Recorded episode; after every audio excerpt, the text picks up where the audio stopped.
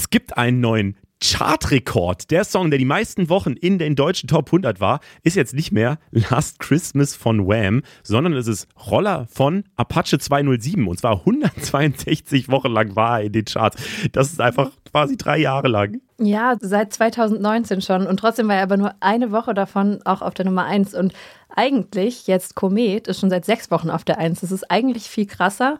Ja, wobei es da ja nicht darum geht, wie viel verkauft wurde, sondern nur, wie mhm. lange er dabei ist. Und ich finde halt das Lustigste daran ist eigentlich, ähm, dass er ja auch in dem, in dem Songtext kommt ja dieses typische Apache bleibt gleich drin so. Und das ist ja eh, das macht es so lustig, weil das jetzt auch noch so der stabilste Song der Charts quasi mhm. ist. Das heißt, wenn man gerade Stabilität sucht in den harten Zeiten, dann findet man sie gerade nur bei Apache.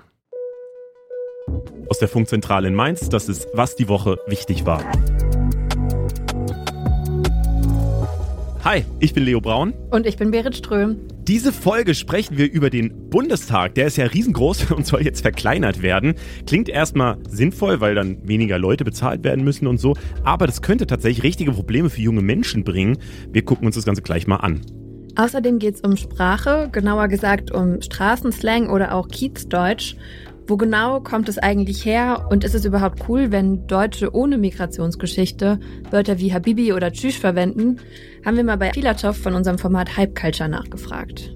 Aber bevor wir mit den Suchanfragen loslegen, äh, wir haben ja letzte Woche zum ersten Mal dieses Umfragetool von Spotify benutzt. Äh, wir haben da ja nach Filmtipps gefragt und wir haben richtig viele Rückmeldungen bekommen. Tatsächlich kann man nur 99 Antworten freischalten, aber es kamen so richtig viele. Ähm, deswegen würde ich das Ganze diese Woche gerne nochmal machen, aber mit einer anderen Frage. Und zwar, wenn ihr bei Spotify hört, dann schreibt uns gerne kurz rein in diese Folgenbeschreibung, welches Thema ihr diese Woche am wichtigsten fandet. Das muss jetzt nicht unbedingt was aus dieser Folge sein. Wir treffen da ja auch immer einfach so eine Auswahl, die wir so als wichtig einschätzen. Aber ihr könnt uns gerne irgendwas schreiben aus Politik, aus Popkultur, irgendwelcher Influencer-Kram oder sowas Witziges, irgendwas, was bei euch vor Ort passiert ist oder so. Also irgendwas. Die anderen können sich dann durchlesen und vielleicht nehmen wir dann nächste Woche auch ein paar Themen mit in die nächste Folge. Ihr könnt uns natürlich das Ganze auch immer per Insta oder per Mail schreiben, aber bei Spotify geht es jetzt auch in dieser Folgenbeschreibung. Und damit starten wir mal in die Folge rein und gucken, was am meisten gegoogelt wurde. 100.000 Google-Suchanfragen oder mehr hatten in dieser Woche natürlich der Begriff Oscars 2023. Wir hatten das ja letzte Woche schon hier groß in der Sendung, haben einige äh, Oscars vorhergesagt und lagen gar nicht so schlecht eigentlich. Also an Im Westen nichts Neues äh, gingen ein paar Oscars, nämlich insgesamt vier Stück, unter anderem, wie vorhergesagt, für den besten internationalen Film. Und der große Gewinner war Everything Everywhere All at Once mit insgesamt sieben Oscars, unter anderem auch für den besten Film. Auch das haben wir vorhergesagt. Und das Ganze ist ja richtig krass für die asiatische Community, bei den Oscars waren die nämlich bisher super krass unterrepräsentiert. Also nur ganz wenige von den ganzen Oscars, die in den letzten 100 Jahren so vergeben wurden, äh, gingen überhaupt an die asiatische Community. Michelle Yeoh ist die erste Asiatin mit Oscar als beste Hauptdarstellerin.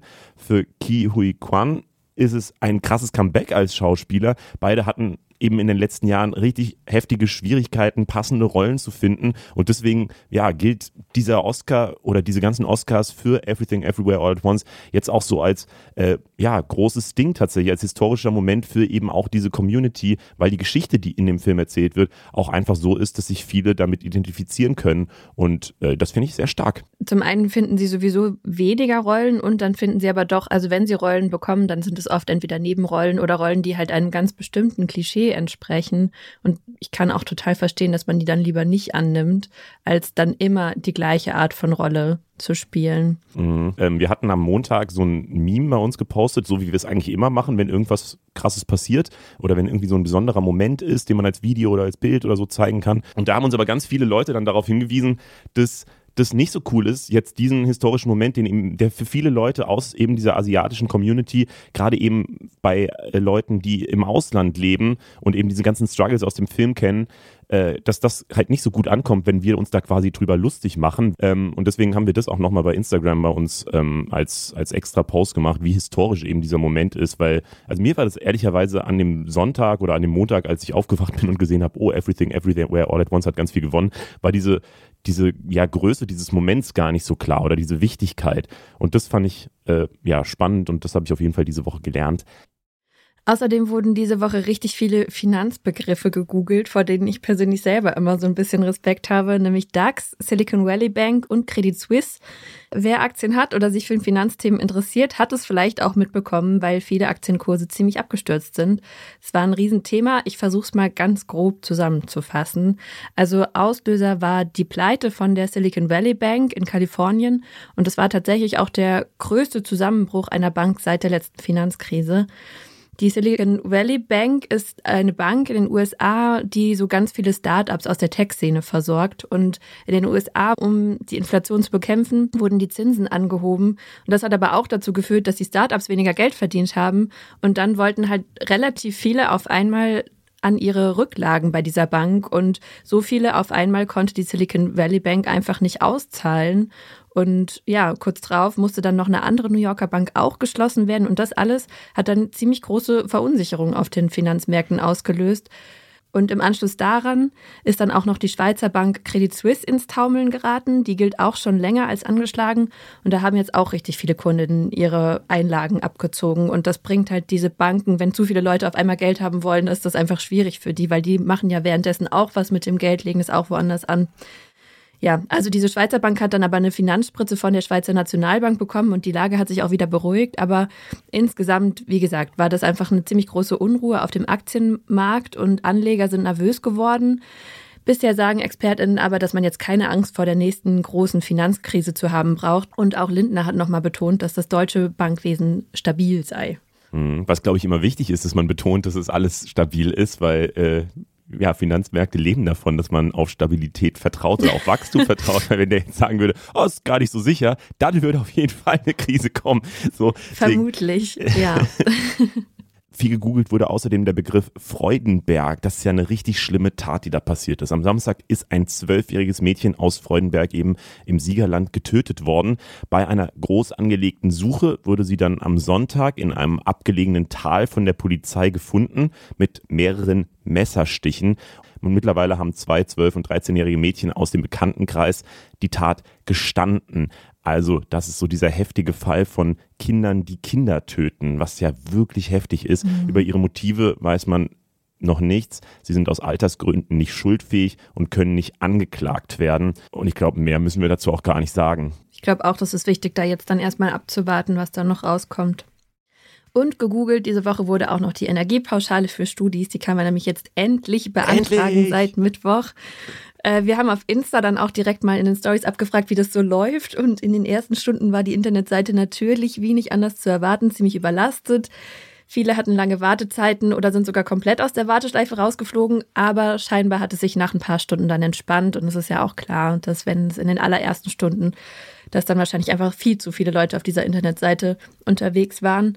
Ich war ja ehrlich gesagt überrascht, wie flüssig das eigentlich. Also im Vergleich, man muss ja überlegen, so wenn irgendwelche Tickets freigeschaltet werden, die sehr beliebt sind, dann knallen ja alle großen Server so zusammen. Deswegen hat es mich jetzt nicht so gewundert, wenn mehrere Millionen Studis gleichzeitig versuchen, irgendwie an Geld zu kommen. Das ist sich aber nicht aushalten. Ich fand, das war dafür noch einigermaßen geregelt. Und tatsächlich, äh, davor lief ja schon so ein Testlauf ähm, mhm. für, für, ich glaube, Sachsen-Anhalt die äh, das schon ein bisschen früher beantragen konnten. Da ist wohl auch das Geld schon angekommen auf dem Konto. Also es lief jetzt im, im letzten Stück tatsächlich gar nicht so schlecht, würde ich mal so sagen. Auch wenn ja. die Kommunikation, glaube ich, ein bisschen schwierig war, weil es ja irgendwie so einen Pin gab, den manche Unis rausgeschickt mhm. haben und manche nicht. Und das ist alles so ein bisschen, naja, schwierig gewesen. Dann gucken wir jetzt nochmal, was sonst noch so wichtig war. Diese Woche gab es richtig Drama um RTL 2. Erstmal kam am Dienstag die große Ankündigung, der Wendler bekommt seine eigene Show. Er und seine Freundin Laura Müller erwarten ein Baby und das Ganze soll mit einer Doku-Soap begleitet werden. Das ist eine gute und Idee. Und das, obwohl der Schlagersänger Wendler eigentlich ja in der letzten Zeit immer wieder mit rechtsextremen Aussagen aufgefallen ist, Holocaustleugnung und Verschwörungserzählungen und sowas. Und zuletzt hatte RTL, also nicht RTL 2, ihn auch aus DSDS rausgeschnitten und rausgeworfen, nachdem er einen KZ-Vergleich gebracht hat. Und ich weiß nicht, inwieweit die zusammengehören, aber jetzt will auf jeden Fall oder wollte RTL 2 ihm plötzlich wieder eine Plattform bieten. Und dafür gab es dann natürlich auch sofort super heftige Kritik von ziemlich vielen Seiten, auch von relativ vielen Leuten, die auch andere Sendungen bei RTL 2 haben, unter anderem von den Geistens. Und die haben sich dann am Mittwoch in einem Insta-Post öffentlich vom Wendler distanziert und gedroht, im Zweifel mit ihrer eigenen Sendung bei RTL 2 aufzuhören. Und dafür wurden sie einfach vom kompletten Internet richtig gefeiert. Und ich finde es auch einen super guten Move von denen. Hätte ich nicht von ihnen erwartet. Und ja, sie haben auch super viel Lob unter ihrem Post bekommen. Und ja, kurz drauf hat RTL 2 dann tatsächlich die Wendler-Show abgesagt. Man habe in Anführungszeichen die Vehemenz der Reaktionen wahrgenommen. wow. Oh Gott, wenn die Geistens das moralische Rückgrat der Gesellschaft sind, wie weit sind wir gekommen, ey?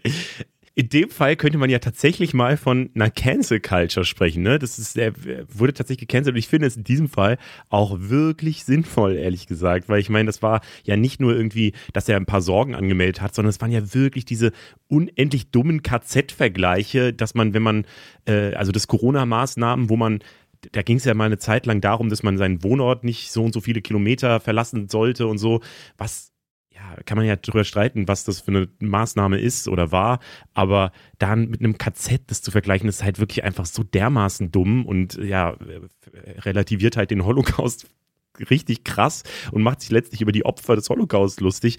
Ähm, das geht gar nicht. Und der hat so viele problematische Sachen gesagt. Ich finde, in dem Fall sollte ein Sender ihm gar keine Aufmerksamkeit geben wollen. So.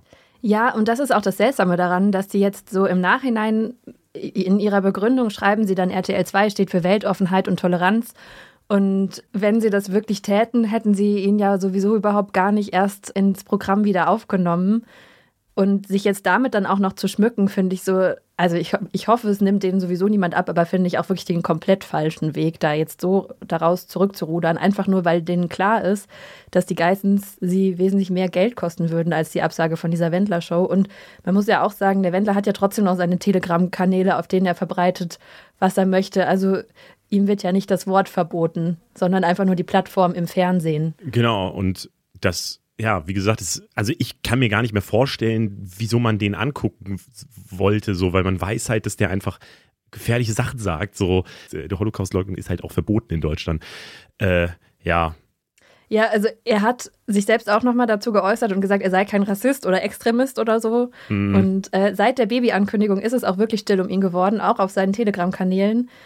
Ähm, aber das ist auch erst seit Februar so. Ich würde mal vermuten, das ist zu wenig Zeit für einen Sinneswandel. Deutschland hat das größte frei gewählte Parlament der Welt. Der Bundestag hat nämlich 736 Abgeordnete und damit so viele wie kein anderes Land außer China, die zählen aber nicht, weil da nicht wirklich frei gewählt wird. Ja, und weil es so groß ist und damit natürlich auch die ganzen Abgeordneten bezahlt werden müssen und Büros brauchen und Mitarbeiter haben und so weiter, will die Ampelregierung den Bundestag künftig verkleinern, indem das Wahlgesetz geändert werden soll. Und das ist tatsächlich auch schon passiert. Also der Bundestag hat dieses neue Wahlgesetz am Freitag, also heute, äh, verabschiedet. Was ja schon krass ist, der Bundestag sich selber verkleinert. Also da Leute dafür abstimmen, dass Sie vielleicht arbeitslos werden in der nächsten Legislaturperiode. Könnte ja sein. Und dieses ganze Thema ist tatsächlich so ein Ding, wo ich mir sofort denke, dass es ja gut ist, dass es weniger Geld für Abgeordnete ist, damit man Geld spart und äh, die sich nicht gegenseitig blockieren und so weiter. Also macht voll Sinn. Ähm, aber tatsächlich hat es so ein paar Auswirkungen, vor allem auch für die Repräsentanz von jungen Leuten. Und über diese Auswirkungen wollen wir jetzt reden mit Chris Müller, der ein ganz neues Explainer-Format auf TikTok und bald auch auf YouTube hat für uns. Hi Chris. Hi, moin zusammen. Ja, schön wieder hier zu sein. Ich war tatsächlich schon mal da. Da gab es das Format nicht. Zwei Wochen später ist es auf jeden Fall da. Also könnt auf jeden Fall mal gerne vorbeischauen. Ich bin nicht nur Podcast-Gast. Aber ein sehr guter Podcast-Gast. Deswegen äh, kriegst du direkt die Challenge, äh, diese sehr komplizierte Regelung einmal in so kurz wie möglich zu erklären. Wir haben hier aufgeschrieben, 30 Sekunden eigentlich nur. Ähm, warum sitzen denn so viele Abgeordnete im Bundestag? Kannst du das sehr kurz erklären? Das hat damit zu tun, dass Deutschland ein relativ besonderes Wahlrecht hat. Also ihr wisst das ja, wenn ihr äh, in die Wahlkabine geht, gibt es erstmal eine Erststimme und eine Zweitstimme. Mit der Erststimme wählst du dann die Leute in deinem Wahlkreis und Dann gibt es dann Direktmandate, das heißt, die Person, die dann an der ersten Stelle steht in deinem Wahlkreis, die kommt auf jeden Fall in den Bundestag rein. Dann gibt es aber auch noch ebenso Sachen wie den, die Zweitstimme, wo du dann quasi dann die Zusammensetzung vom Bundestag an sich wählst. Also so viele Sitze bekommt dann die Partei.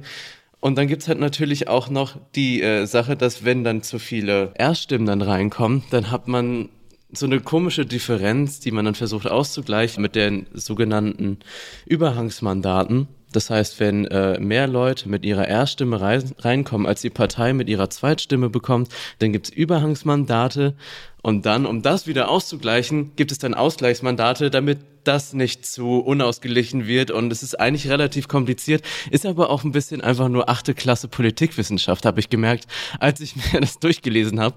Und dann, äh, ja, da ist aber nicht mehr so viel hängen geblieben. Aber ich habe es mir nochmal angeschaut. Eigentlich müssten wir das alle wissen. Aber ich glaube, der große Grund ist ja immer die CSU in Bayern, weil die eben ganz viele Wahlkreise gewinnt, aber nur in Bayern gewählt werden kann. Deswegen eigentlich so prozentual mit der Zweitstimme nicht so viele äh, Sitze eigentlich kriegen dürfte. Und dadurch muss halt ganz viel immer ausgeglichen werden und es nochmal angepasst werden und so weiter. Und jetzt soll eben dieses Wahlgesetz geändert werden. Das Thema ist tatsächlich auch schon relativ lange so am Start. Auch die Große Koalition, die es ja noch vor ein paar Jahren gab, hatte das eigentlich mal auf dem Schirm, das zu tun, hat es aber nie getan.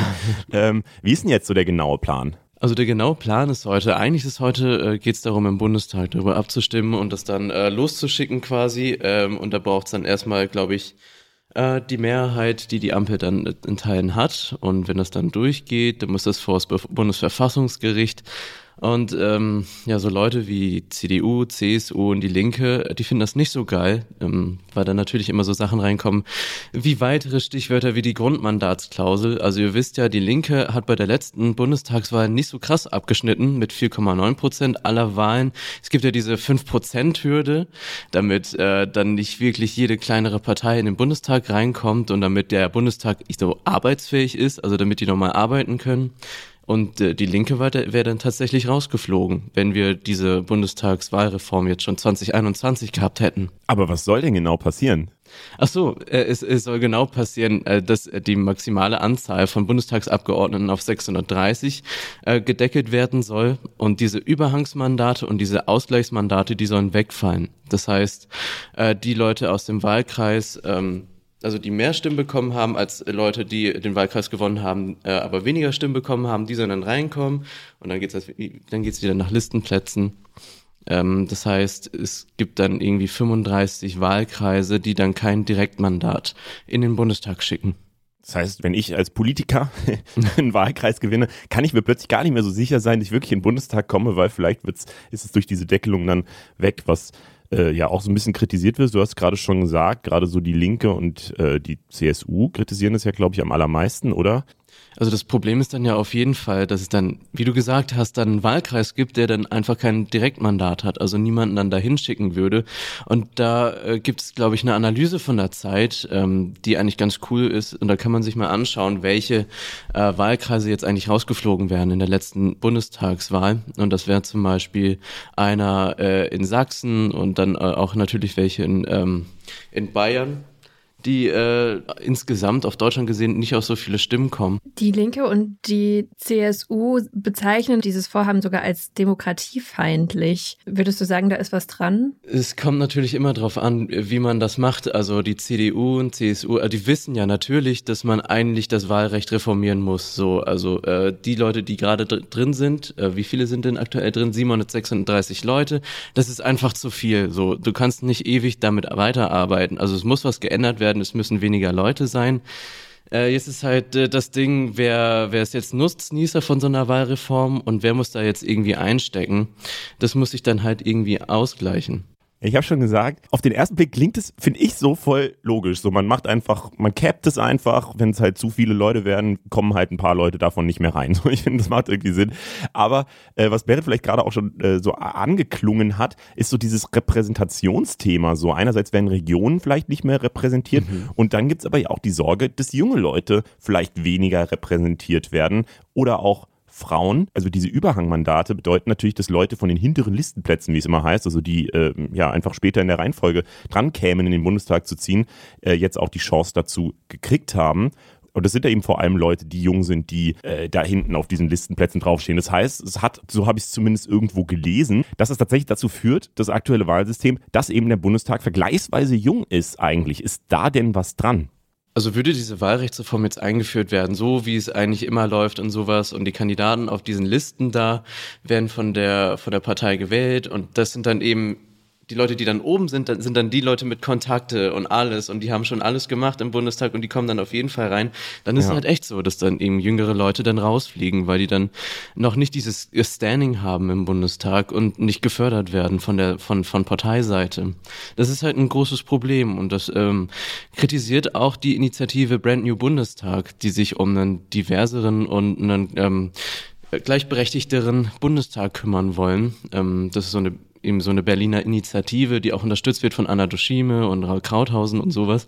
Ähm, aktuell ist es ja wirklich so, im Bundestag sitzen 35 Prozent Frauen, Menschen mit Migrationsgeschichte sind sowieso nur 11 Prozent aktuell, hat natürlich auch sehr was mit dieser Listen, mit diesen Listenplätzen zu tun. Und wenn es dann wirklich nur darum geht, ey, ähm, die Partei entscheidet, wen wir hinschicken, dann muss man natürlich diese Liste fairer gestalten und muss da, da irgendwie innerhalb der, äh, innerhalb der Partei entgegenkommen. Das ist eben das auch, was Brand New Bundestag fordert. Mhm. Also es gibt ein paar Pro-Argumente, dass es nämlich billiger wird und einfach weniger Leute dann da mitmischen, was ja auch einfach das ganze System komplexer macht. Und aber auch so dieses Kontra-Argument, dass vielleicht Repräsentanz flöten geht. Wie ist denn so dein Fazit zu der ganzen Nummer? Würdest du sagen, diese Bundestagsreform macht Sinn oder sollte man sich nochmal noch mal hinsetzen und nochmal neue Gedanken machen?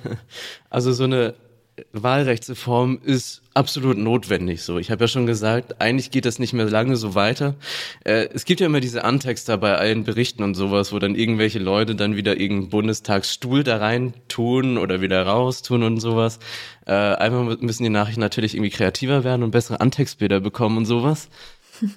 Ähm, die Frage ist dann, wie man es dann eben anders macht. Also es gab jetzt auch einen Vorschlag von der CDU, hat dann vorgeschlagen, dass man die Wahlkreise verändert, also weniger Wahlkreise. Ähm, das heißt, äh, keine Ahnung, ich bin jetzt irgendwie in Stuttgart, der, dann gibt es nur noch Stuttgart 1 und nicht Stuttgart 1 und Stuttgart 2 oder sowas. Äh, da muss man dann natürlich gucken, hä, wie, wie ordnet man das ein? Also an welchen Ecken und Enden macht man dann den Wahlkreis? Sonst hat man so ein Gerrymandering. Das ist diese USA-Geschichte, wo dann immer die größere Partei entscheidet, wie groß der Wahlkreis ist. Und das ist auch nicht so unbedingt demokratisch. Also, ähm, also ich finde es eine berechtigte Reform. Die Frage ist halt nur, wie wird es jetzt umgesetzt? Äh, CDU, CSU und Co. haben sowas jahrelang eigentlich blockiert, irgendwas daran zu ändern. Und jetzt muss einfach was passieren. Nur so eine Abschaffung der Grundmandatsklausel und sowas, das kann echt schon gefährlich werden, wenn dann einfach so eine Partei wie die Linke, ja, so einfach nicht mehr im Bundestag sitzt. Also kann man eigentlich nur hoffen, dass, wenn sowas durchgesetzt wird, dass dann trotzdem innerhalb der Parteien auch nochmal geschaut wird, dass Listenplätze grundsätzlich einfach diverser aufgeteilt werden, damit die da breiter aufgestellt werden. Ja, auf jeden Fall. Also das muss sich erst 2025 zeigen. Also wenn jetzt diese Wahlrechtsreform durchgeht, dann dauert es ja jetzt noch ein paar Jahre, bis, bis das dann wirklich so in Kraft tritt und bis, bis mhm. wir das hier als echte Menschen dann irgendwie äh, wirklich dann mitbekommen, so richtig. Mhm. Und der Druck auf die Politik wird und die Parteien wird natürlich auch immer größer, dass man halt äh, eine Repräsentation im Bundestag haben will, dass da eben mehr Diversität auch von den Berufen her, von Migrationshintergrund, was du schon gesagt hast, von Behinderung, von jungen Menschen und so weiter, dass das einfach mehr stattfindet und es vielleicht auch besser, dass das nicht über so diesen Trick mit den Überhangmandaten so passiert, ohne das weil das heißt ja auch immer, dass die Parteien das eigentlich nie geplant haben, dass so viele junge Leute in den Bundestag ziehen. Das wäre so aus Versehen passiert ist. cool, äh, vielen Dank dir, Chris. Und ich möchte nur einmal nochmal betonen, dass es eine total tolle Einstieg in das Thema ist, wenn man sagt, dass Deutschland das größte frei gewählte Parlament der Welt hat, äh, so wie ich das getan habe. Nicht, dass du meine Antexte auch noch kritisierst. hey, es, du redest wenigstens nicht einfach nur über diesen komischen Sitz im Bundestag. Wusstest du, dass es eine eigene Farbe hat, die Sitze im Bundestag? Ach, wie heißt eine die? Eine patentierte Farbe. Weiß ich nicht. Bundestags Farbe, keine Ahnung. Bundestagsflieder oder sowas. Ja, ja. Äh, ciao. Alles klar, danke euch.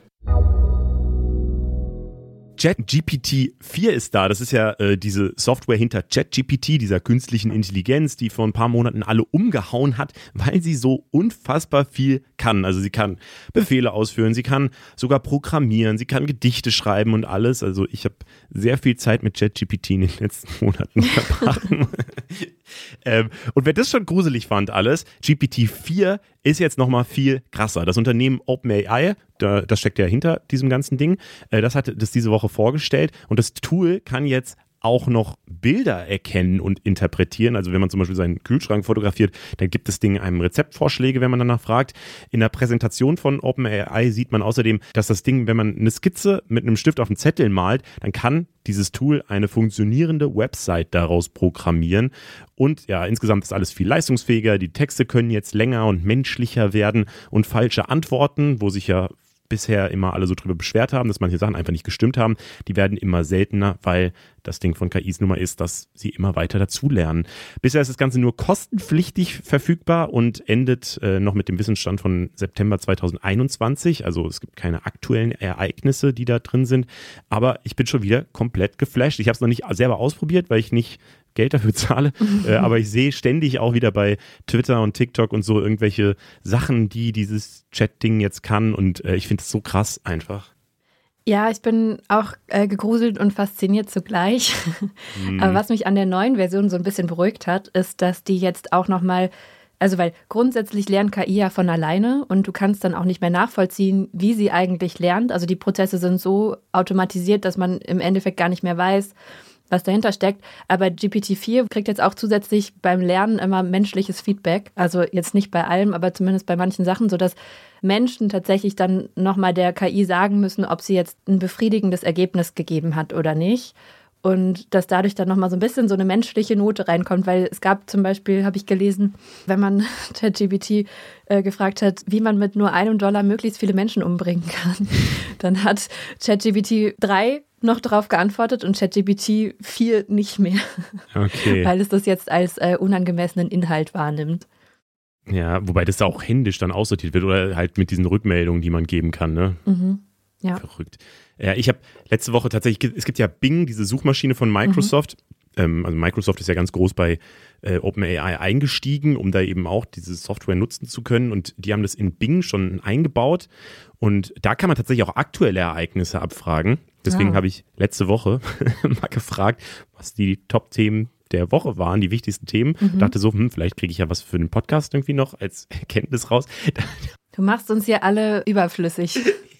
naja, geht so, weil die erste Antwort, die er mir gegeben hat, war, dass Robert Habeck äh, seine Kanzlerkandidatur bekannt gegeben hat. Und ich war so, was? Oh, und hab so, ich habe wirklich kurz gedacht, habe ich irgendwas nicht mitgekriegt oder so?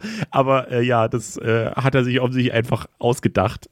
Aber, okay. aber gut, ich glaube tatsächlich, dass Frech. es immer besser wird und ich finde es völlig faszinierend, was dieses Ding alles kann so und es wird halt immer krasser so, halt gerade dieses, also als Programmierer hätte ich jetzt richtig Angst durch dieses neue Ding. Wann bist du das letzte Mal in eine Innenstadt gefahren, um Dinge einzukaufen? Äh, letzte Woche sogar. Ich äh, musste zum Optiker einen Sehtest machen. Also ich musste dahin und äh, ich habe es auch eher unfreiwillig gemacht und mich dann sehr schnell beeilt, wieder rauszukommen. Wobei, Sehtest machen ist ja gar nicht wirklich eigentlich. Ja, aber ich habe dann auch eine Brille bestellt.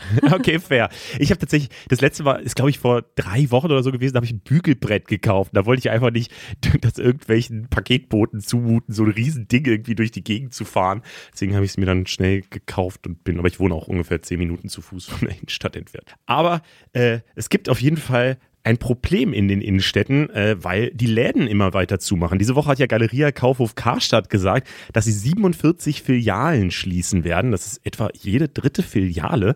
Ein paar davon werden von anderen Ketten übernommen, also Klamottenläden zum Beispiel. Aber der Trend ist trotzdem insgesamt klar. Auch Pick und Kloppenburg zum Beispiel hat vor anderthalb Wochen Insolvenz angemeldet. Da bleiben ein paar Geschäfte auch erstmal da, aber so richtig gut läuft es eben für die Innenstädte nicht. Ich traue diesen Kaufhäusern wirklich äh, 0% nach, weil die immer teuer sind und es da nie das gibt, was ich haben will. Aber ich frage mich schon, was passiert eigentlich mit den deutschen Innenstädten, wenn Leute ihre Sachen eben immer mehr online kaufen? Und tatsächlich gibt es dazu einen ganzen Wissenschaftsbereich. Dr. Marion Klemme ist nämlich hier. Sie ist Stadtforscherin am Bundesinstitut für Bau, Stadt und Raumforschung. Hi Marion. Hi.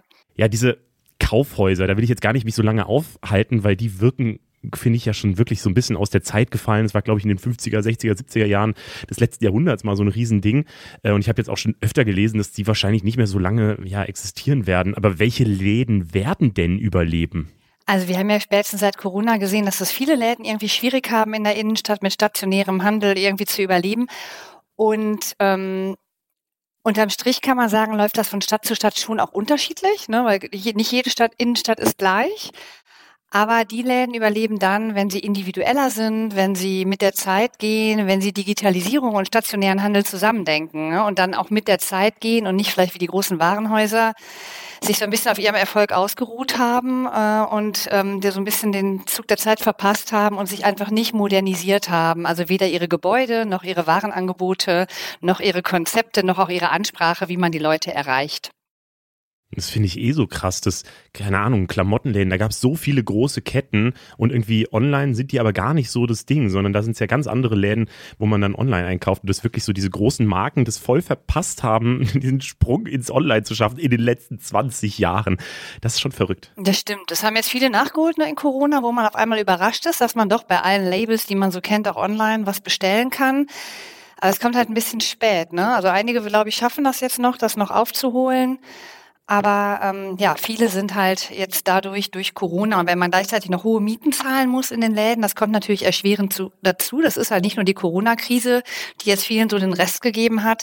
Das sind auch sonst die Standortfaktoren, ne? dass die Mieten in der Innenstadt unglaublich hoch sind und wenn der Umsatz dann nicht mehr ganz so stimmt, das relativ schnell nicht mehr funktioniert. Da haben es Läden auch besser, nicht nur vielleicht die, die modern sind, sondern auch die, die eigene Immobilien haben und keine Miete zahlen müssen. Die haben sich teilweise auch über Corona so ein bisschen hinüber weggerettet. Hm, was macht es denn dann mit den Innenstädten? Also gibt es dann einfach we weniger Läden oder sind es dann wirklich so voll individuelle Läden pro Stadt oder mehr Restaurants oder so? Also wie stelle ich mir denn die Innenstadt 2040 vor? Mm, also jetzt sehen wir erstmal, was es mit den Innenstädten macht, dass wir viel Leerstand haben. Und wenn der Leerstand ja sehr umfassend wird, dann ist das ja wie so eine Abwärtsspirale. Ne? Dann gibt es weniger Angebot, dann kommen noch weniger Leute, dann machen die nächsten Läden zu, dann kommen noch weniger Leute. Wenn viel leer steht und lange leer steht, dann kommt noch Verfall dazu und dann hat man irgendwann Standorte, die auch nicht mehr so richtig zu retten sind. Also da ist es wichtig, dass man jetzt früh auch guckt, ähm, was man da machen kann, um diese Leerstände wieder neu zu bespielen. Und wir haben in Deutschland einfach über viele Jahre und Jahrzehnte viel zu viele Einzelhandelsflächen in den Städten entwickelt. Also wir hatten eh ein Überangebot. Das hat aber lange noch geklappt, weil die Leute auch zufrieden waren, in die Stadt zu gehen, shoppen zu gehen, dann mit ihren vollen Tüten wieder nach Hause zu gehen. Das war für alle irgendwie super super. Jetzt macht man das anders und jetzt sieht man eigentlich erst, dass wir auch im Vergleich zu anderen Ländern viel zu viele Läden auch haben. Das wird sich jetzt gesund schrumpfen, denke ich jetzt mal. Also nicht sofort, von heute auf morgen. Wir werden jetzt lange, glaube ich, mit diesen Leerständen leben müssen. Und dann ist es halt echt eine Chance für die Innenstadt, auch von diesem reinen Konsum auch wegzukommen. Also wenn wir eh unsere Waren woanders kaufen oder noch besser, wenn wir nachhaltig sind, gar nicht mehr so viel kaufen, weil wir einfach mit ein bisschen weniger klarkommen, dann haben wir natürlich in den Innenstädten, an denen wir doch auch alle hängen, auch die Chance, dass wieder neue Nutzungen zurück in die Innenstädte kommen. Also dass wieder mehr Wohnen, mehr Gastronomie, mehr Kultur, Kunst, auch Handwerk, ähm, solche Nutzungen, Bildungseinrichtungen wieder zurück in die Innenstädte kommen, wo die früher auch mal waren, ne, bevor der Handel und der Kommerz sich, sage ich mal, äh, da so ausgebreitet hat. Also von daher können wir uns die Innenstädte der Zukunft auch eigentlich wieder positiv bunt vorstellen mit einer Nutzungsmischung und vor allem die vielleicht auch für Leute interessant sind, die nicht Geld haben, um shoppen zu gehen, sondern die vielleicht sich da einfach gerne aufhalten, weil es auch der öffentliche Raum ist natürlich ein großes Thema auch. Es sind ja nicht mhm. nur die Läden, die die Innenstädte im Moment für Probleme stellen. Der in, öffentliche Raum in den Städten wurde auch echt lange vernachlässigt. Ne? Der ist oft nicht attraktiv in den Innenstädten. Und da müsste man jetzt auch mit Blick auf Klimawandel, Klimaanpassung, diese Krisen zusammen sich angucken, die öffentliche Räume aufwerten als Stadt und die Stadt auch so wieder lebenswert machen, auch Handel wird bleiben, aber nicht mehr in dem Umfang wie früher. Das heißt, ich, also die, das Ziel ist quasi, dass ich trotzdem immer wieder mal in die Innenstadt fahre, aber dass ich da gar nicht unbedingt jetzt nur in irgendwelche Läden gehe und am Ende mit vollen Einkaufstaschen nach Hause komme, sondern dass ich da eine gute Zeit verbringe, dass ich da, äh, keine Ahnung, äh, irgendwelche Unterhaltungsangebote, ich meine, es gibt ja jetzt auch schon Kinos und, und Theater und was weiß ich, aber sowas dann noch stärker oder wie verstehe ich das? Genau, sowas noch stärker, weil es ist oft gar nicht mehr so in den Kerninnenstädten, weil es dann doch eher so an die Ränder gedrängt wurde, mhm. aufgrund der hohen Bodenpreise und Mietpreise. Ne? Das ist ja, wenn man auch in die Großstädte geht, das ist nicht mitten in der Innenstadt. Das hat zwar jetzt auch oft andere gute Standorte gefunden, aber das sind so die Sachen, man geht in die Innenstadt und hat da wirklich so multiple Erlebnisse. Man hat noch ein bisschen Handel, weil es gibt ja Waren, wie du sagst am Anfang mit dem Bügeleisen, das will ich vielleicht auch mal anfassen oder angucken. Bügelbrett, Bügelbrett. Das ist zu groß ja, und kann man vielleicht mit, mit der Post schlecht schicken, aber es gibt vielleicht auch dann mehr mehr so Showrooms im Handel, dass man sich die Ware anguckt. Aber ich muss die gar nicht unbequem mit Tüten nach Hause tragen, sondern es wird mir dann geliefert, weil es irgendwelche Hubs gibt, wo das gebündelt auf den Weg gebracht wird.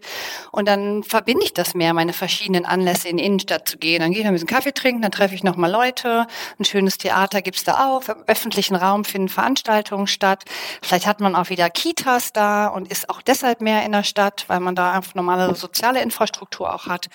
Und das wird einfach ein bisschen facettenreicher. Mhm. Gibt es denn irgendwie so positive Beispiele? Also ihr erforscht es ja am Bundesinstitut, äh, wie das für Deutschland aussehen könnte. Und gibt es da irgendwie so, dass man sagt, okay, wir müssen uns so entwickeln wie Schweden, ist ja immer das positive Beispiel für alles. Äh, Kopenhagen.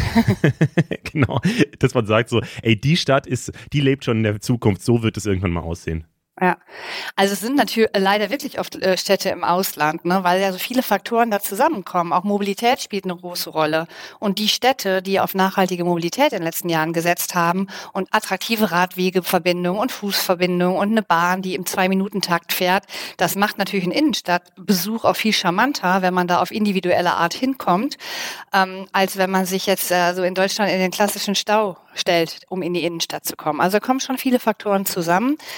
Und ähm, vielleicht gibt es nicht die eine Vorzeigestadt, weil dafür sind die Städte auch so verschieden. Im Moment ist mein Gefühl, dass es eher die Stadtteile ganz gut hinkriegen. Also ich sehe das so ein bisschen an Köln, dann ist die Innenstadt vielleicht nicht mehr attraktiv, aber die einzelnen Stadtteile haben sich eigentlich ganz gut entwickelt, weil da mhm. habe ich auf kleinem Raum eine Nutzungsmischung mit schönen Cafés, ein paar kleinen Läden und Vielleicht ist der Identifikationswert da auch höher, weil es so mein Stadtteil ist. Da gehe ich irgendwie gerne hin und die Innenstadt ist viel zu anonym geworden. Und das müsste man jetzt auf die Innenstädte auch wieder so ein bisschen übertragen, weil eigentlich hängt jeder auch ein bisschen an seiner Innenstadt, weil dafür steht die Stadt ja auch. Ne? Und von daher ähm, gibt es, glaube ich, viele gute Beispiele so im Kleinen, die man jetzt aufs Große übertragen müsste. Und klar, Kopenhagen zum Beispiel ist natürlich so ein Paradebeispiel, wo man eben genau auch diese tolle Aufenthaltsqualität im öffentlichen Raum hat. Da fühlt man sich auch wohl, ohne shoppen zu gehen, weil es einfach eine schöne Stadt ist mit wenig Verkehr, wenig Autos. Da stehen auch nicht überall parkende Autos rum. Das macht schon viel aus. Wirklich Kopenhagen jetzt das Beispiel. Ich dachte, über Skandinavien ist für so alle Bereiche immer so das positive Beispiel. Habe ich das Gefühl, das war so ein bisschen geraten, aber witzig. Äh, das habe ich aber auch noch mal gehört, so diese, gibt es nicht diesen Begriff 15 Minuten Stadt oder 10 Minuten Stadt oder so, dass man überall zu Fuß, also von jedem Ort irgendwie zu den wichtigen Dingen, die man so braucht im Alltag, hinkommen kann. Also das würde ja so das, was du gerade erzählt hast mit den äh, genau. äh, Stadtvierteln oder Kiezen oder so, die wichtiger werden, ähm, das würde das ja so unterschreiben, oder? Genau, das ist eigentlich so ein Leitbild, was gerade sehr en vogue ist, sage ich jetzt mal, äh, um sich dann in der Stadtentwicklung oder Stadtplanung auch Orientierung zu verschaffen ähm, dass man wirklich sagt, genau, statt der kurzen Wege, ich komme da zu Fuß mit dem Fahrrad oder mit dem öffentlichen Verkehr zu meinen Nutzungen, die ich im Alltag brauche, ähm, in, im 15 Minuten Radius hin und finde da alles, was ich, was ich brauche. Und ähm, Paris hat sich das ja jetzt auch auf die Fahnen geschrieben als wirklich äh, Weltmetropole. Und ich finde, wenn man da so mutig ist, sich das wirklich auf die Fahnen zu schreiben und da nicht zaudert oder sich vorher schon aufgrund, sag ich mal, vielleicht parteipolitischer Diskussionen gar nicht so weit zu kommen, dann finde ich, kann man sich da eine Scheibe abschneiden, ob man das am Ende wirklich so realisieren kann das steht auf einem anderen Blatt, aber es ist natürlich trotzdem wichtig, sich so eine Vision vorzunehmen und nicht direkt zu sagen, na gut, die Innenstädte sind tot. Das hat man jetzt auch in Corona so oft gelesen, die Innenstadt ist tot. Die Innenstadt ist natürlich nicht tot. Der Handel hat da jetzt ein Problem, aber unsere Innenstädte bestehen ja weiter und wir haben jetzt eine wunderbare Chance, auch mit neuen Akteuren die zu gestalten. Das sind vielleicht auch nicht die üblichen Verbände des Handels, die man kennt, die aber auch offen sind, sich da jetzt auch weiterzuentwickeln, sondern man kann auch neue Akteure, auch gerade junge Leute, die vielleicht nie einen Standort in der Innenstadt Stadt ergattert haben für ihre neuen Projekte, für Zwischennutzung, für Pop-up-Nutzung, mhm. die haben doch jetzt die Möglichkeit zu sagen, der Leerstand ist da, aber wir sind auch da. Wir haben gute Ideen, wir probieren da jetzt mal aus, unterstützt uns doch bitte. Und da macht der Bund ja auch viel über Förderprogramme, was Zwischennutzung angeht, ähm, dass man sich da unterstützt, aber da wirklich dann so positiv nach vorne denkt, das ist halt wichtig. Klingt alles spannend. Ich bin sehr gespannt, wie es äh, mit den Innenstädten weiter aussieht. Vor allem hier in Mainz, äh, wo ja durch äh, BioNTech jetzt sehr viel Geld in der Stadt irgendwie angekommen ist. Da bin ich eh gespannt, wie sich diese Stadt hier in den nächsten Jahren entwickeln wird. Vielen Dank dir, Marion. Ja, gerne. Es gibt mal wieder eine neue Streamer-Challenge. Trimax hat sich Folgendes ausgedacht. Er und sieben weitere Streamer bzw. Internetstars sollen sieben Tage lang nichts essen. Live auf Twitch natürlich. Hast du dir das angeguckt? Ich habe noch gar nicht reingeguckt, nee, aber ich finde es so interessant, weil es ja jetzt gerade so ganz viele solche Challenges gibt, die so ein bisschen an Seven vs. Wild erinnern. Ich meine, gut, diesmal ist es live. Ähm, sowas ähnliches gab es ja auch schon mal vor ein paar Jahren mit diesem Angelcamp und so. Also so diese Livestream-Dinge sind ja gerade so ein Ding auf jeden Fall, solche Events da zu schaffen. Ja, also die ganze Challenge wird auch noch dadurch erschwert, dass währenddessen Gäste mit richtig nicem Essen vorbeikommen und es dann vor den Fastenden essen. Und an sich, Fasten in der Zeit vor Ostern ist ja jetzt auch grundsätzlich irgendwie erstmal nichts Ungewöhnliches und die werden auch währenddessen ärztlich überwacht. Trotzdem finde ich das auch ein bisschen eine seltsame Wahl für so eine Challenge, da so mit Essen umzugehen. Ich weiß auch nicht, also zum einen ist es halt wirklich belastend, so mhm. Fasten, da muss man sich gut drauf vorbereiten, da muss man sich auch gut nachbereiten und tatsächlich musste am dritten Tag schon der Notarzt kommen, weil Noah Z 28, so heißt er, mhm. mit heftigen Erschöpfungssymptomen zusammengebrochen ist. Also ihm geht es auch wieder gut und so, aber der hat die Challenge dann auch abgebrochen und ich finde, daran sieht man dann schon, dass das halt irgendwie nicht so auf die leichte Schulter zu nehmen ist.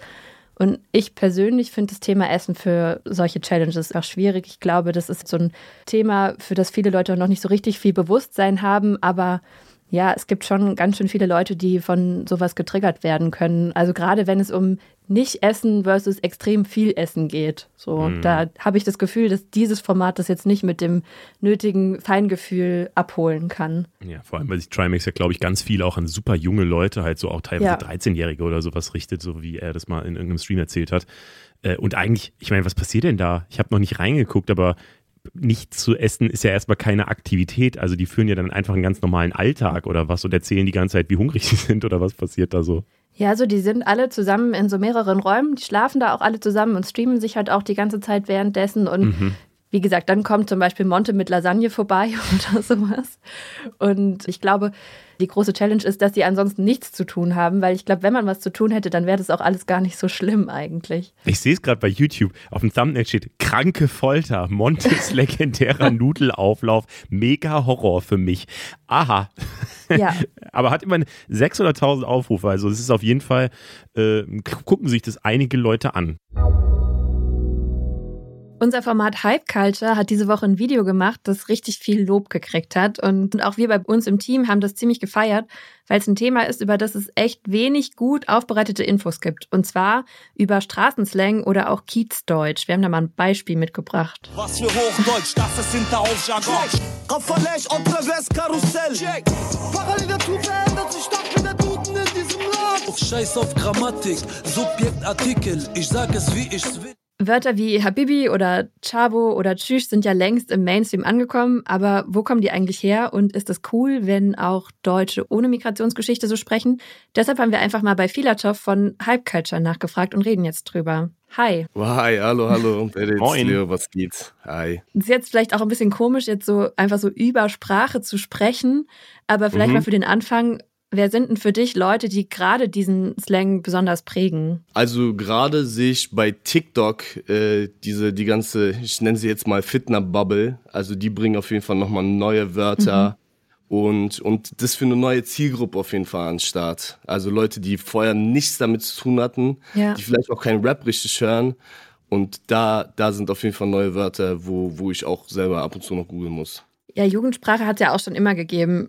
Ähm, genau. Aber das Besondere daran ist einfach, dass es ja so aus dem Kontakt von unterschiedlichen Sprachen entstanden ist, ne? Ja, so ein Potpourri an, an Slangwörtern und äh, ich glaube, wir gehen auch in einem Aspekt in dem Video auch darauf ein, dass sich die Grammatik geändert hat und da erklären wir, woher es kommen könnte oder kommt. Ja, ihr sagt ja auch, es klingt vielleicht erstmal falsch, wenn man von der normalen deutschen Grammatik ausgeht, mhm. aber äh, ihr erklärt es da ja auch, dass das eigentlich eher so zur Vereinfachung gedacht ist und zur Verständlichkeit gerade wenn Leute aus verschiedenen Sprachen zusammenkommen, um einfach die wichtigsten Infos so direkt und schnell zu übermitteln und jetzt nicht irgendwie einen komplizierten deutschen äh, Satzbau draus zu machen. Ja, ja, also grob gesehen ist es ist ja irgendwie falsch. Also ich, ich verstehe das schon, ich verstehe auch die Argumentation, dass Leute sagen, ey und so, das könnt ihr mit der Sprache nicht machen und so.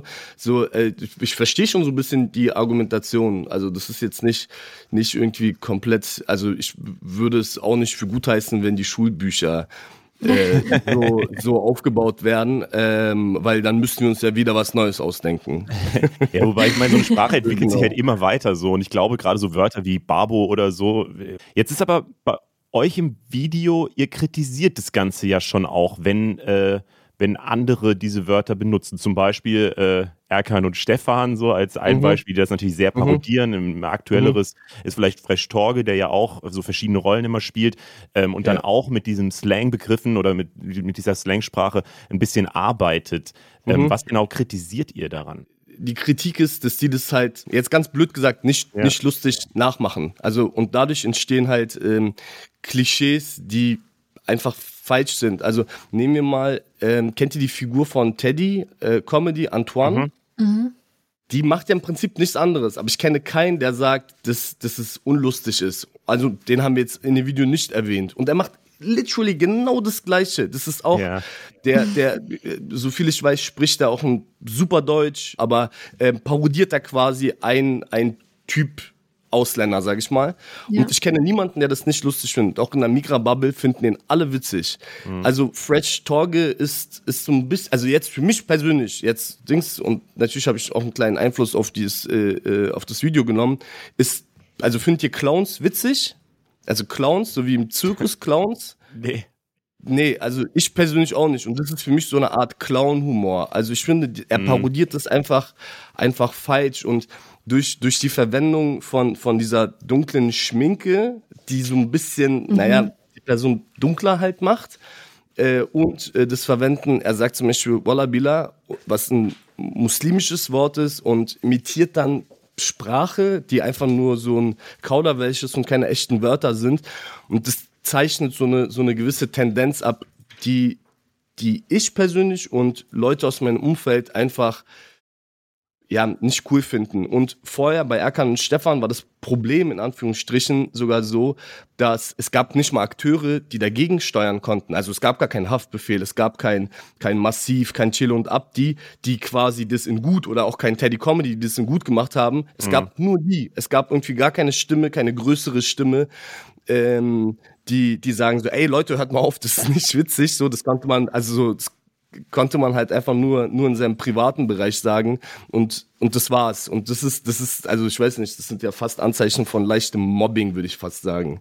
Also wenn ich, wenn ich das richtig verstehe, geht es da vor allem um Respekt. So, also gerade bei Erkan und Stefan ist es ja, glaube ich, sehr klar, dass es einfach eine, ja, halt unrespektvoll ist und dass es vor allem äh, diese, diese Verbindung knüpft zwischen der Slangsprache und die sind dumm oder die äh, gehören hier nicht her und so, so eine Abgrenzung einfach. Und dass das natürlich nicht so gut ankommt, kann ich mir schon vorstellen. Ich mache das mal an einem, an, einem, äh, an, einem, an einem Beispiel fest, was, was ich ganz spannend finde. Man muss, man muss einfach mal die andere Seite sehen. Ich habe selber Migrationshintergrund und äh, wenn ähm, meine, als ich, als ich äh, drüben war, haben meine Cousins gefragt, ey, stimmt es wirklich, dass alle Deutschen pupsen?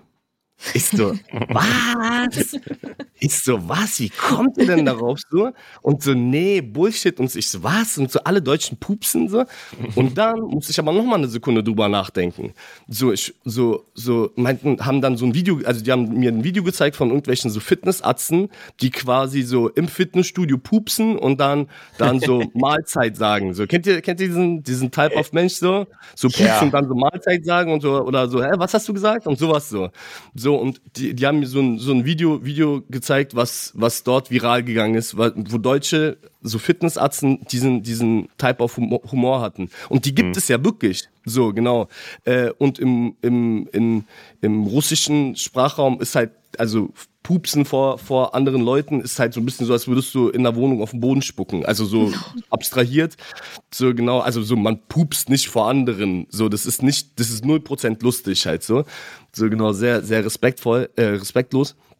Und äh, äh, also wisst ihr, was ich meine? Und wenn, wenn jetzt eine Figur dort erschaffen wird und alle, alle in dem, in dem Sprachraum finden es voll witzig, voll Deutschland und dann, äh, Leo, kommst du dahin und dann sagen alle so, äh, du kleiner Pupser und so und du kannst dich nicht mal wehren, weil du ja in dem Sprachraum gar kein, gar kein Gehör hast. Es gibt keinen, keiner, der, einen coolen Deutschen. Es gibt keinen coolen Deutschen, der, der, der, äh, der dem Mainstream beweist, wir sind nicht, wir sind nicht Pupser, so. Genau, genau. Wie würdest du das denn aktuell einschätzen? Weil jetzt haben ja nun mal im Deutschrap ganz viele Leute und gerade auch diese Slang-Begriffe sind da ja nun mal sehr populär. Deswegen hat sich da die Öffentlichkeit ja schon ein bisschen geändert und äh, Berit hat es ja in der Anmoderation gesagt, es gibt ganz viele von diesen Begriffen, die jetzt halt ganz normaler Teil von ja. der deutschen Sprache geworden sind. Das, ja. Ist das cool oder ist da auch ein Problem drin? Weil, also ist es, ist es ein Problem, wenn ich jetzt solche Wörter auch benutze als jemand, der eben keinen Migrationshintergrund hat? Oder ist es eigentlich cool, weil äh, sich die Sprache dadurch weiterentwickelt hat und auch vielfältiger wird? Ja, also ich wette mit dir, da, da werden sich die Gemüter ein bisschen spalten, aber die Leute in meinem Umfeld, äh, die finden es, glaube ich, ganz cool. Also, guck mal, ich bin, ich bin wirklich noch als Kind nach Deutschland gekommen. Also, ich, ich habe keinen Migrationshintergrund, ich bin Ausländer. Ich bin wirklich aus einem, aus einem anderen Land hierher gekommen und habe die Sprache neu gelernt. Also, ich erinnere mich noch, wie ich mich dafür geschämt habe, als Kind, dass wir anders sind und sowas, so, so weißt du? Ja. So genau. Und ähm, und als ich dann durch, ich denke mal, das war durch Kapi oder Ostboys oder so, also so relativ spät auch, dass, dass Leute also aus meinem Kulturkreis ähm, im Mainstream cool waren jetzt. Ich habe jetzt diese Anführungsstrichen, äh, Anführungsstrichzeichen gemacht mit den Händen, was ihr jetzt nicht sehen könnt, so, so genau. Und und dann habe ich in in der deutschen Sprache von deutschen äh, Freunden äh, auf einmal Bratan gehört und ich so, boah, krass, auf einmal bin ich in der Sprache sichtbar. Wisst ihr, was ich meine? Wie mhm. crazy mhm. das ist, wenn du, wenn du eine Sprache wenn du in dem Land nicht mal sowas wie sichtbar warst und auf einmal bist du, bist du irgendwie zu so einem ganz kleinen Teil in der Sprache sichtbar. Das ist schon ein sehr, sehr witziges Gefühl. Es gibt das, ähm, das, die Redewendung und ich prophezeie, dass die einfach, einfach in, in den in den wirklich deutschen Mainstream rübergehen wird, weil sie besonders schön ist. Äh, das ist einfach äh, frei übersetzt ähm, aus dem aus dem Arabischen. Äh, ich küsse dein Auge und jetzt ist es irgendwie ich küsse dein Herz und so weiter. Und ja. ich wette mit euch, nach zehn Jahren wird es halt wird es halt eine schöne deutsche Redewendung und keiner wird mehr wissen, dass es von Abu Sainak einfach frei übersetzt war. Genau. Ja, bei uns im Team ist es auf jeden Fall schon eine sehr gebräuchliche Redewendung. genau, und das ist, das ist, das ist halt, das ist super. Aber ich nenne euch mal ein anderes Beispiel. Ich war mal auf so einer, ja, ich nenne es jetzt mal ganz blöd Party, äh, und da, war, da, waren eine, da waren halt ganz andere Leute, die, mit denen ich jetzt so nichts zu tun hatte. Und da habe ich eine kleine Gruppe mitbekommen von Leuten, die, ähm, die zum Anstoßen Mashallah gesagt haben. Mhm. Ähm, äh, was, was, äh, was eine muslimische Redewendung ist. Und, und die nutzen es zum Alkohol anstoßen und das ist so, was? Also, und das, das, also so, das hat mich schon ein bisschen weggecringed, wenn ich ehrlich bin. Ja, es kommt natürlich auch total drauf an, ob man überhaupt weiß, was man da sagt und in welchem Kontext man das sagt. ja, ja, das sollte man sich vielleicht wirklich vorher gut überlegen. Ich war aber auch so ein bisschen ratlos nach dem Gucken von eurem Video, weil ich mir auf der einen Seite denke, ja, voll schön, äh, wenn immer mehr Leute solche Wörter ver äh, verwenden und auch auf diese Art und Weise sprechen. Das sorgt irgendwie für Verständigung.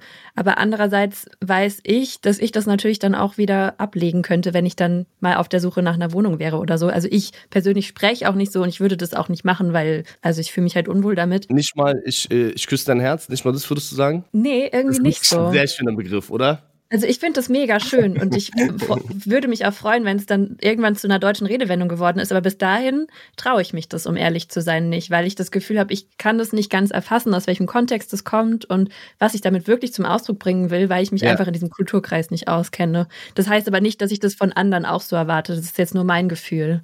Ja, ist ja immer die Frage. Ich glaube, am Ende ist es äh, bei Kultur immer eine Frage, mit welcher Intention gehst du daran, etwas zu übernehmen oder ähm, ja, kennst du vielleicht auch den Hintergrund davon, weil äh, das hat ja auch, also wenn man so diesen ganz harten Begriff kulturelle Aneignung kommt dann ja immer direkt rein. Kennt ihr diesen Hans Entertainment noch? Ja, hoch die Hände oh, Wochenende. Äh, der, Äh, Genau, genau, genau. Und der hatte, glaube ich, sogar einen Song rausgebracht, wo er Amanakoim gesagt hat. W- Wisst ihr Ja. noch? Und das ist, Ja, ja, das ist, das ist aus, dem, aus, dem, aus dem Türkischen. Und da würde ich jetzt so, also so im weitesten Sinn von kultureller Aneignung äh, sprechen, äh, ähm, weil, weil das so quasi, das, also das ist wirklich komplett absurd, dass das sein Catchphrase wurde. Er das auch super falsch in Anführungsstrichen angesprochen hat, so äh, ausgesprochen hat. So, also nicht von kultureller Aneignung, nein, das, das ist da jetzt auch komplett Bullshit so, aber das, das, das war, das war komisch. Das war so eine Sache. So, what the fuck, war er nicht mal rechts und dann war er Salafist und dann, dann war er das. Also, aber ähm, das ist, das ist was ganz anderes als äh, wenn, wenn Leute jetzt Habibi oder so sagen. Was auch super schön ist, ja, zu einem Mann, äh, ich glaube, also das heißt sowas wie so mein Lieber, so genau, äh, das, so wie gesagt, auch, das ist auch schön irgendwo. Was ich bei dem ganzen Thema irgendwie auch noch wichtig und spannend finde, weil gerade wenn man so über kulturelle Aneignung oder zumindest Tendenzen dazu spricht, dann geht es ja immer darum, Personen ohne Migrationsgeschichte, die können es wieder ablegen und dann einfach weiter ihr Hochdeutsch sprechen. Aber es ist ja andersrum auch so. Also es ist ja so, dass viele Leute, die zum Beispiel diesen Slang sprechen, die können auch Hochdeutsch sprechen, machen Ja. sie aber nicht, weil sie es gar nicht wollen. Sie können das aber auch. Ihr habt da ja zum Beispiel im Video auch so über Code-Switching und sowas gesprochen und Ja. es ist ja auch zum Teil eine bewusste Entscheidung, so zu sprechen und es ist nicht Unvermögen, Hochdeutsch sprechen zu können. Ich finde das auch irgendwie nochmal wichtig, Ja. so festzuhalten. Natürlich nicht bei allen, je nachdem, ob man, ja, also hier aufgewachsen ist, wie man die Sprache gelernt hat. Nur, dass das nicht so falsch verstanden wird, von wegen, die einen können das und die anderen nicht. Also Slang und äh, ein Jargon gehört halt, also macht wirklich erst Spaß, wenn andere das halt aussprechen. Ich denke mir halt immer so, es ist ja kein Problem, dass man, also es ist ja gut eigentlich, wenn man hört, wo Leute herkommen. Ich finde das eigentlich voll, Ja, ja, äh, voll safe, nice safe. so. Äh, solange man halt nicht, solange nicht die anderen dann anfangen, da irgendwelche Eigenschaften von den Menschen Mhm. reinzulesen. Also dass ich dann denke, Genau. oh, der redet so und so, deswegen ist der dumm oder so. Das Ja, finde ich, dann wird es halt problematisch. Aber äh, dass man das erstmal hört, finde ich, finde ich super. Und Also wir, wir, wir haben auch bewusst deswegen ähm, äh, die, die beiden, die Sprecherin und der Sprecher, also Koka und Tarek, haben wir halt mit Absicht, mit Absicht genau deswegen gewählt, damit man das hört. Und die Texte, die sind auch eigentlich richtig anspruchsvoll, also richtig 100%. kompliziert zum Teil auch. So, ich würde mich 100%. zum Beispiel für den Podcast gar nicht trauen, so kompliziert zu schreiben.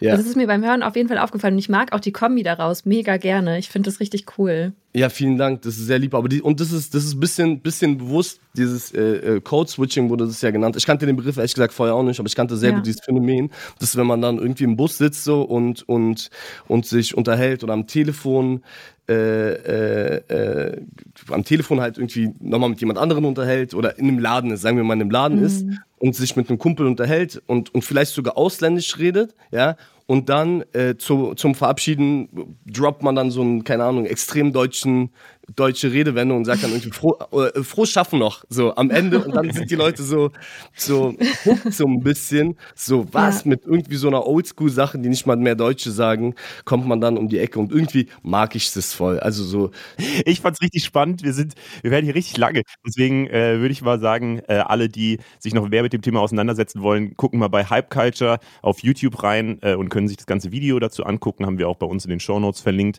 Danke, Mhm. Filatov, dass du am Start warst. Dankeschön, mach's gut, bis dann, ciao, ciao.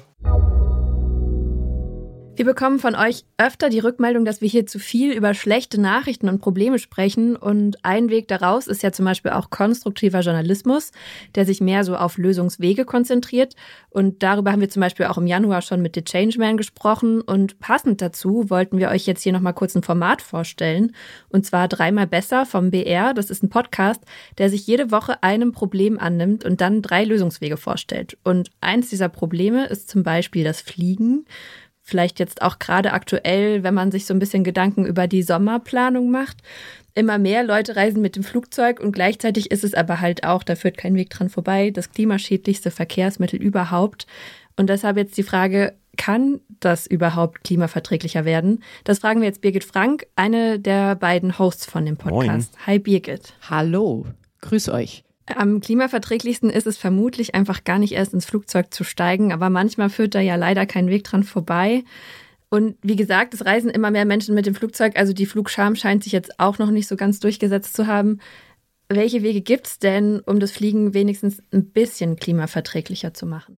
Also ich war tatsächlich erstaunt, dass es relativ einfach, relativ gute Möglichkeiten gibt, wie du es verbessern kannst. Also ähm, ganz banal die Flugrouten optimieren, also einfach mhm. schlauer fliegen. Da kannst du richtig was rausholen. Und zwar, also erstmal habe ich gelernt, ich hätte ja vorher gedacht, äh, was ist die beste Route, die kürzeste. So mhm, ja, war es aber nicht. Also nicht unbedingt, äh, sondern es ist so, dass du erstmal, also momentan fliegen ja die meisten wirklich, der Himmel ist voll, so, du hast deine Zeitpläne, die du da irgendwie erfüllen musst und mhm. die geben dann halt auch wirklich richtig Gas. Und wenn du das schlauer planen würdest, und wenn die einfach sagen, hey, okay, nee, ich, ich, ich schaue jetzt nicht, was geht und hau da nochmal richtig raus, sondern ich, ich vielleicht mache ein bisschen langsamer und so und gucke, dass ich lieber optimiert fliege, dann kann ich da schon 10 bis 15 Prozent Kerosin einsparen. So, so einfach. Mm, und dann gibt es aber auch noch ganz viel Forschung, die sich mit den Klimafolgen beschäftigt. Also ganz mhm. Stichwort äh, Kondensstreifen am Himmel kennt jeder. So. Und also jetzt nicht Chemtrail, Verschwörungstheorie, sondern ähm, diese, äh, diese Kondensstreifen sind tatsächlich klimaschädlich, weil die so auf wie so eine Decke ähm, ähm mhm. kann man sich das vorstellen, ähm, die erwärmen das Klima, weil sie da so drüber liegen. So. Und unter dieser Decke wird es wärmer. Und um diese Kondensstreifen zu vermeiden, kannst du dir tatsächlich ähm, so ein bisschen angucken, wie du fliegst und wann du fliegst. Weil manchmal wissen wir am Himmel, okay, manchmal ist es alles voller Kondensstreifen und manchmal überhaupt nicht. Und das ah. können die Wissenschaftlerinnen und Wissenschaftler ausnutzen. So, weil da kannst du tatsächlich planen, okay, wo fliege ich wann, wie lang? Das ist abhängig eben von der momentanen Situation. Und äh, da kann man auch wieder ganz, ganz viel rausholen. Also ähm, da kannst du dann, wenn das, also die arbeiten an so einem Tool, dass das Ganze dann eingespeist wird wie die Wettervorhersage. So, dass halt dann wirklich beim Fliegen du mitplanst, okay, wenn ich jetzt da und da lang fliege, dann würde ich aber den und den Kondensstreifen machen. Also fliege ich vielleicht lieber ein bisschen tiefer. Klingt ja voll crazy, aber äh, das sind ja jetzt alles Sachen, die können eigentlich nur die Fluganbieter selber machen oder die Piloten oder wer auch immer. Ich selber kann das ja jetzt nicht entscheiden. Wenn ich meinen Flug buche, weiß ich ja noch nicht, was in drei Monaten für Wetter sein wird und die Route kann ich jetzt auch nicht so wahnsinnig gut beeinflussen, glaube ich. Was könnte ich denn als normaler Mensch machen? Also, ähm, da gibt es so ein paar Features, die du machen kannst. Also ganz banal, was ich zum Beispiel auch dachte. Ich dachte, ähm, wenn du nicht zwischenlandest, dann ist es vielleicht auch äh, die beste Connection, weil direkt, das muss aber tatsächlich nicht unbedingt sein. Weil beim wirklich ganz langen Strecken kann es sich lohnen, dass du einen Zwischenstopp machst. Einfach weil dann mhm. die Flieger leichter fliegen. So, aber, und was du auch machen kannst, kompensieren. Das ist ja so ein bisschen in Verruf gekommen. Mhm. So diese, äh, ich äh, kaufe irgendwo Zertifikate und dann werden da irgendwie Bäume gezüchtet dafür. Aber äh, dann, also ich zum Beispiel habe das mal gemacht und habe da danach gelesen, ja, das mit dem Bäume züchten ist jetzt gar nicht so schlau, weil die werden da eh hingestellt worden. Mhm. Wir haben da mit einem gesprochen, der sich da ähm, damit beschäftigt und der sagt, man könnte zum Beispiel den äh, EU-Unternehmen Klimazertifikate wegkaufen. Du kannst also die Klimaziele der EU so pimpen, indem du sagst, okay, ich kaufe die Zertifikate für die, die die eigentlich als CO2-Verbrauch kaufen müssen, ihnen weg und mhm. verschärfe quasi so die Klimaziele. Wie viel kostet sowas? Das ist eine gute Frage. Also du kannst, es ist, es ist ungefähr dasselbe, was du zahlen würdest, also je nachdem, wie viele Zertifikate du kaufst. Aber es, du kannst es, weil es gibt da Organisationen, die sich darauf spezialisiert haben, du kannst es anpassen wie eben so eine Bäumezuchtgeschichte, nur halt ah, okay. dann was anderes. Ja, cool. Ähm, danke dir, Birgit. Die ausführliche Folge zum Thema verlinken wir euch natürlich in den Show Notes. Und damit war's das für die Themen diese Woche. Schreibt uns gerne, wie ihr die Folge findet. Schreibt uns auch gerne in die Folgenbeschreibung, was für Themen ihr am wichtigsten findet. Zumindest wenn ihr Spotify nutzt. Sonst könnt ihr uns das natürlich gerne per Insta-DM schicken oder per E-Mail an info.funk.net. Danke an euch alle, die zugehört haben. Mein Name ist Leo. Ich bin Berit. Wir sind Funk. Funk ist ein Angebot von ARD und ZDF und wir haben äh, als Infotiere diese Woche den Igel. Ciao.